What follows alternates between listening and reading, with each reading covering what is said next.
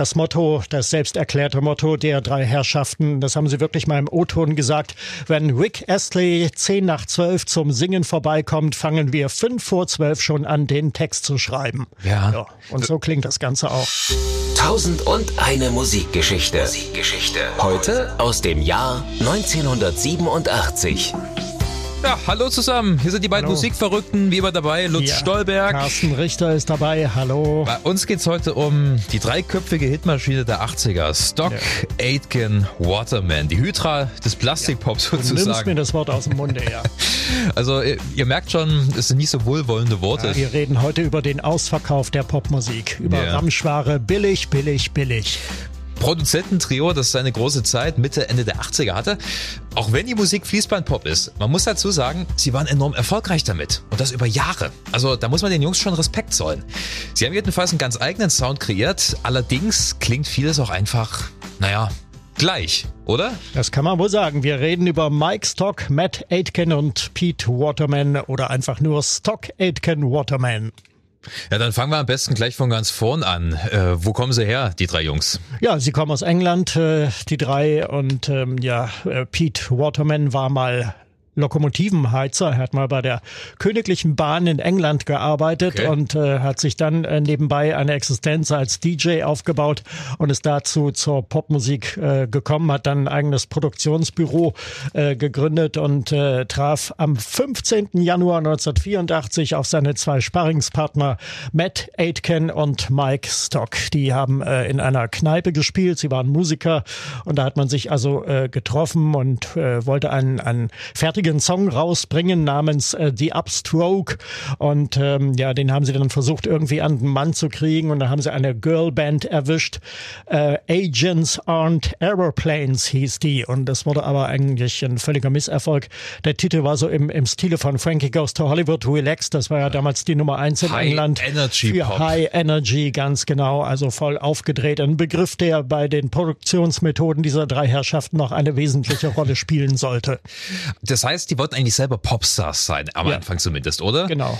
Dann haben sie irgendwann gemerkt, okay, das funzt nicht so richtig und dann haben sie selber Künstler. Äh, Im Prinzip ist das ja auch so ein bisschen das Motown-Konzept, weißt du? Ja, ja. Es sind so verschiedene Künstler, die eigentlich keiner so richtig kennt, äh, unter Vertrag genommen, dann werden mal zwei, drei Songs rausgebracht und mal gucken, was da so weiter mit genau, denen passiert. Genau, so funktioniert das und die Parallele zu Motown liegt auch nahe, weil das äh, Motto von Barry Gordy, dem ähm, Begründer von Motown, war ja knallige Hits zu kreieren fürs Radio, die mhm. können Mono oder Stereo das ist völlig wurscht, aber Hauptsache sie klingen knallig und kommerziell und bringen Kohle rein. Ja, und am Anfang hatten sie ja auch nicht so richtig Erfolge. Also wie gesagt, diese, du hast schon erwähnt, diese, diese Girlband auf den hinteren Chartplatzierungen ja, und ja, es hat eine Weile gedauert, die es anläuft, oder? Wann war so der Punkt, als, als sie die ersten Erfolge hatten? Ja, äh, es ging damit mit Divine, äh, kennen wir alle äh, New Yorker ähm, Drag-Musikerin äh, aus der Transvestiten-Szene ja, von äh, New York. Shoot Your Shut war der ganz große Hit, aber der stammt nicht von ihnen.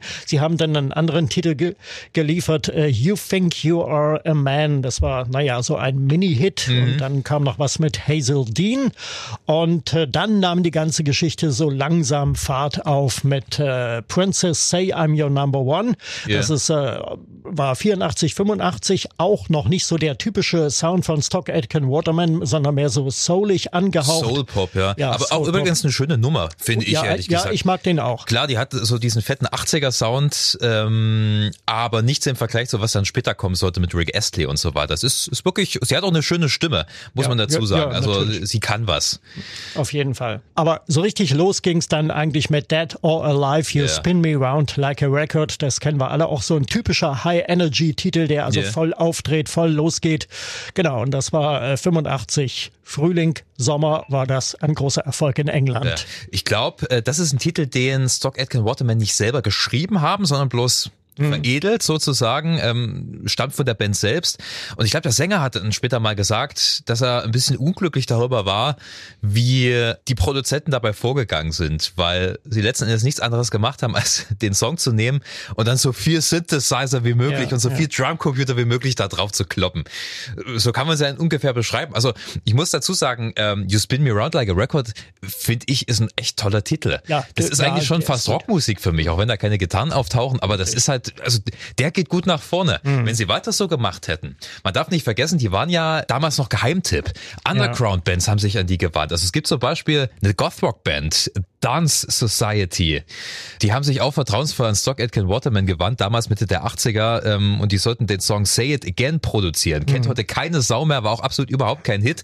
Aber ich finde, äh, es ist auch so ein bisschen Geheimtipp, weil irgendwie die Nummer hat was. Also da war, äh, fand ich, war es noch cool Mitte der 80er. Ja, das ist richtig. Und wenn man sich die Liste der Künstler durchsetzt, die da angestanden haben, da sind ja beachtliche Namen dabei. Zum ja. Beispiel Judas Priest, wer hätte das gedacht? Ja. Oder auch äh, Donna Summer und äh, also also das war, weiß Gott, kein Label für Nachwuchssternchen.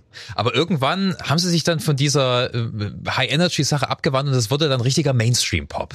Richtig. Das, das war äh, vielleicht, würde ich schon so sagen, 86, 87, oder? Ja, ja 86 kam Banana Rama. Yeah. Äh, die waren schon bekannt, die Girlband zu der Zeit mit äh, Robert De Niro's Waiting oder Cruel Summer. Das waren so die ersten Erfolge. Yeah. Und dann haben sie also bei äh, Stock Aitken Waterman unterschrieben und da war der erste Hit dann die äußerst verzichtbare unfassbare Version von Venus von The Shocking Blue aus dem mm. Jahr 1969 in der Neuaufnahme mit Bananarama und das gefiel mir dann schon nicht mehr. Ja, ist auch wirklich ein derber Unterschied zu dem Bananarama Sound von vorher, oder? Ja, absolut. Ja.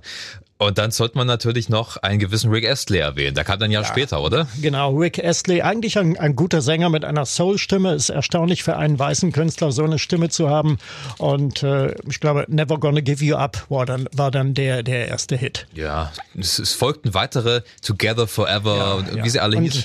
Die klangen dann alle ziemlich gleich. Und äh, das Motto, das selbst erklärte Motto der drei Herrschaften, das haben sie wirklich mal im O-Ton gesagt. Wenn Rick Astley 10 nach 12 zum Singen vorbeikommt, fangen wir fünf vor zwölf schon an, den Text zu schreiben. Ja. ja. Und so klingt das Ganze auch.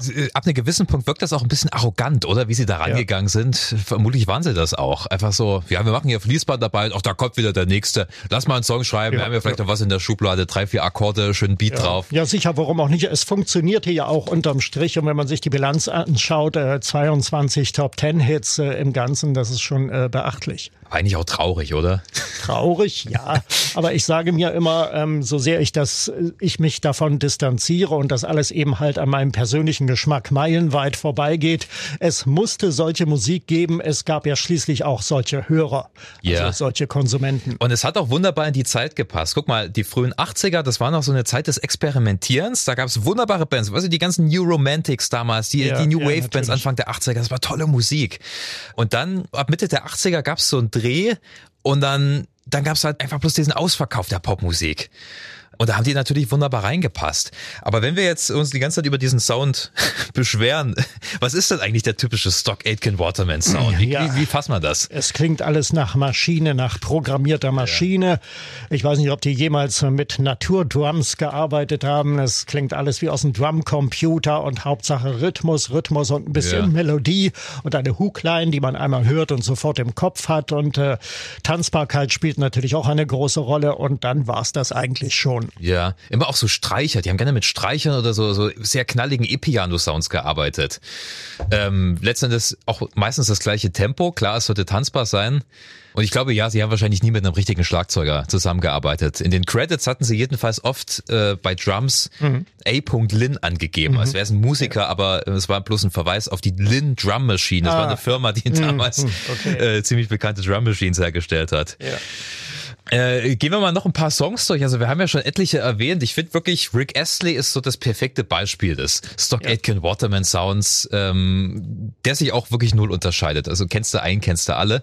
Ja, dann müssen wir über Kylie Minogue Kylie natürlich Minogue noch reden. Noch Die kam genau. als nächstes nach. Rick Astley, Rick Astley war das beste Pferd im Stall. Und dann kam Kylie Minogue aus Australien herüber. Ja, was war geschehen? Sie hat in einer sehr erfolgreichen Seifenoper mitgespielt, Neighbors, mit ähm, Jason Donovan. Jason Donovan, genau, als ihren Partner und sie war auch privat mit ihm liiert für eine Zeit und äh, Neighbours, diese äußerst erfolgreiche Serie aus Australien, wurde auch in England gezeigt bei der BBC und schlug dort ein und auf einmal war Kylie Minogue auch dort bekannt. Sie hatte schon äh, in Australien erste Gesangsversuche unternommen, sehr erfolgreich. Yeah. Sie war äh, in der Halbzeitpause eines Fußball-Benefits-Spiels mit äh, ihren Schauspielerkollegen aus äh, Neighbours aufgetreten und äh, hatten dort einen Song intoniert und der erschien dann auf Platte in Australien, dann in England und dann unterschrieb sie bei Stock Aitken Waterman. Weil das war die Top-Adresse damals. Ja. Jason Donovan hatten sie ja dann später auch unter Vertrag genommen. Der hat ja auch mal ein paar Lieder getrellert. Ja. Äh, bei Kylie Minogue, I Should Be So Lucky, sollte man wahrscheinlich als den bekanntesten oder als den ersten erwähnen, Ja, richtig. Oder? Das war der erste, genau, der da aus, aus, den sie aus Australien quasi mitgebracht hat. Ja. Locomotion, war das auch noch hm. Stock Aitken Waterman? Äh, ja, das war auch ja. Stock Aitken Waterman. Den hat sie in Australien mit jemand anders zunächst aufgenommen. Und äh, als sie dann bei Stock Aitken Waterman aufgenommen hat, gab es eine Neuaufnahme dann so im typischen Sound. Ja. Die hatten eine große Vorliebe zu Covern. Ich meine, Locomotion ist ja auch ein Cover, ist ja auch ein 60er-Titel, glaube ich. Ähm, Bananarama Help hatten sie auch mhm. produziert. Ja, ein Beatles-Song. Ja. Warum frage ich mich bis heute? Ja. Und äh, wo wir schon dabei sind, Let It Be für einen ja. guten Zweck. Es war eine Benefit-Single damals für 1987. Da gab es dieses äh, große Unglück mit der Fähre Herald of Free Enterprise. Und da hat äh, das äh, eine Fähre aus Liverpool ja. und da hat ähm, ja Liverpooler Rock-Gilde äh, den Song Let It Be aufgenommen, dem Beatles-Song mit Paul McCartney. The Christians waren dabei und äh, Jerry and the Pacemakers. Yeah. Und äh, Produktion Stock Aitken Waterman. Eine Benefizsingle, also für den guten Zweck. Auch das sollte man hervorheben. Ja, ähm, ähnlich war es äh, 89 mit Live Aid 2. Ja. Da wurde Do They Know It's Christmas nochmal aufpoliert. Und ich finde, da ist es dann wirklich, also da ist der Zenit längst überschritten. Das ja, ist eine ja, ja. unglaublich kitschige, schmierige Version. Also ich mag das im Original sehr, aber die äh, Band A2-Version, na, ich weiß ja nicht. Äh, du hast ja schon erwähnt, unglaublich viele Künstler. Also sie waren ja mhm. wirklich Top-Adresse. Ähm, wird das näher interessiert? Wir können jetzt ja gar nicht alle erwähnen und viele kennt man auch gar nicht mehr, darf man nicht vergessen. Es sind auch viele Eintagsfliegen dabei. Ähm, auf der Website von Stock Aitken Waterman ist das richtig schön aufgelistet. Mhm. Sie sind natürlich auch stolz auf äh, ihre ganzen ja. Leistungen. Da kann man sich so schön von Jahr zu Jahr scrollen. So viele Jahre waren es ja nicht Erfolgsphase. Es geht bei, ich glaube, 84 los. Da haben ja. sie aufgelistet, wer da alles äh, äh, mit bei denen unter Vertrag war. Cliff Richard zum Beispiel mhm, auch. Genau. Ähm, Donna Summer hat es erwähnt, da hatten sie ein ganzes Album produziert. I Don't Wanna Get Hurt, uh, This Time I Know It's For Real. Kennt man vielleicht auch noch. Jason Donovan hatte ich ja auch schon erwähnt, Too Many Broken Hearts. Mhm. Weißt du? ja. Das sind alles. Die Neuaufnahme die, Sounds, von Sealed with a Kiss. Genau, auch das. Das sind alles Sounds, die gleich klingen. Es ist wirklich, ja, es ist ja, echt ein Phänomen, dass sich das jahrelang behaupten konnte, ja, das oder? Das ist schon bemerkenswert, ja. ähm, aber irgendwann war ja dann auch Schluss. Irgendwann war Schluss, so um 1990, dann ging's los mit Techno und House und äh, da war es dann auch endgültig genug. Das hatte wohl auch der hehre Plattenkäufer äh, erkannt. Und äh, zuerst ging Matt Aitken und Stock und Waterman machten dann noch als Duo weiter eine gewisse Weile und äh, haben sich dann aber auch getrennt. Aitken hat sich für eine Weile von der Musik völlig zurückgezogen zurückgezogen und äh, Pete Waterman hat äh, seine eigene Produktionsfirma weiter betrieben. Ja, Waterman hatte sich schlau angestellt. Er hat den kompletten Stock Aitken Waterman Songkatalog, ja. ohne dass die anderen beiden das mhm. wussten, an ein großes Label verkauft. Ja. da war natürlich auch erstmal miese Stimmung. Ich glaube, ähm, die haben sich dann irgendwann in den Nullerjahren mal für einen Eurovision Song Contest wieder zusammengerauft, aber das halt ja, auch. Ja, so hatten sie ja ursprünglich auch angefangen, haben ja 84 den, den zypriotischen Beitrag äh, geschrieben für einen Sänger, den heute kein Mensch mehr kennt äh, damals Platz 15 ja. und äh, dann haben sie genau 2005 haben sie sich wieder zusammengetan. Ja. 2010 haben sie dann den den britischen Beitrag äh, geschrieben für äh, den Eurovision Song Contest, ebenfalls von einem Sänger, den heute niemand mehr kennt. Ein glorreicher letzter Platz. Josh Dubovi. Ah ja. Lese gut. ich gerade. Damit wir es mal gehört haben. Nie ja. von dem Typen gehört. ja, hatten ihre Zeit. Wie gesagt, ich, ich bin immer wieder verwundert, dass sich das so lange gehalten hat. Ja. Wirklich von, von Mitte der 80er bis, na, kann man sagen, 91, ne? 90, 91 hm. so die Dreh. Ja, wobei man sagen muss, es funktioniert ja heute wieder. Also die Songs von Stock Aitken Waterman, die fehlen auf keiner 80er Party, die sind äh, im, im Radio äh, allgegenwärtig. Es yeah. funktioniert nach wie vor. Aber heute natürlich mit einem gewissen Hauch Nostalgie. Ja, und mit einem gewissen Hauch Ironie, würde ich sagen. Also die ganzen Leute in meinem Alter oder noch jünger, die auf irgendwelchen 80er-Partys rumtanzen, du kennst das ja auch, du bist als DJ unterwegs, auch viele junge Leute. Ja. Das ist für die ja Trash letzten Endes. Absolut, ja. Und seien wir mal ehrlich, es ist halt auch manchmal wirklich Soundmüll. Aber geschickt gemacht. Die Typen waren nicht nur gute Komponisten und gute Produzenten, die waren vor allem auch gute Geschäftsmänner, denke ich. Absolut. Und deswegen sei ihnen der Erfolg gegönnt. Natürlich. Stock Aitken Waterman. Wie gesagt, guckt mal auf deren Website. Ähm, da ist das alles noch viel besser aufgelistet, als wir jetzt aufzählen konnten. Interessante Combo. Äh, wir beide haben so ein bisschen unsere Bauchschmerzen mit das den Jungs. Aber sagen, ja. ist ja auch okay. Musik ist immer eine subjektive Geschichte. bei der Musik. Lieber Lutz, hab vielen Dank für deine ja. Expertise. Es war mir trotzdem ein Fest. Ja, habt erstmal vielen Dank fürs Hören. Hört euch durch die Musikliste durch, äh, schreiben wir wie immer in die Beschreibung dieser Podcast-Folge mit rein.